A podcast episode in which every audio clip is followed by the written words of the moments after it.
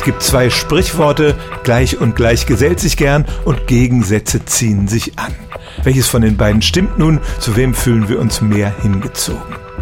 Lassen wir zunächst mal die Erotik ganz außer Acht und schauen wir auf Freundschaftsbeziehungen. Da sagte schon Aristoteles 330 vor Christus, dass Ähnlichkeit die Grundlage für solche Beziehungen ist. Wir suchen uns Menschen aus, die unsere Meinungen teilen, deren Hobbys mit unseren übereinstimmen und die allgemein eine ähnliche Einstellung zum Leben haben.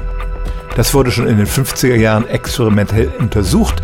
Da hat man bei Studienanfängern, die einander noch nicht kannten, alle möglichen Persönlichkeitseigenschaften protokolliert und dann im Lauf der Semester geschaut, wer sich mit wem zusammentat in Studiengruppen und Freundschaftszirkeln. Und das Ergebnis war ganz klar, gleich und gleich gesellte sich gern. Man sucht sich als Freund niemanden aus, der eine total gegensätzliche Meinung hat.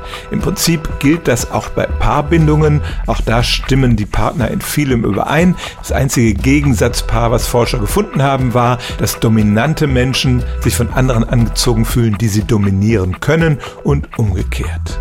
Wenn wir dann mal Sex und Erotik wieder reinnehmen, da ist es ja durchaus so, dass man sich manchmal angezogen fühlt von Menschen, die auf irgendeine exotische Art ganz anders sind als man selbst. Aber das sind normalerweise dann nicht diejenigen, die man sich als langfristige Partner aussucht.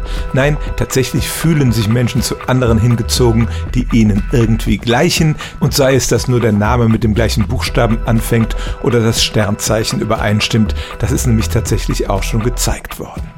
Und im Wettstreit der Sprichworte gibt es einen eindeutigen Sieger. Gleich und gleich gesellt sich gern.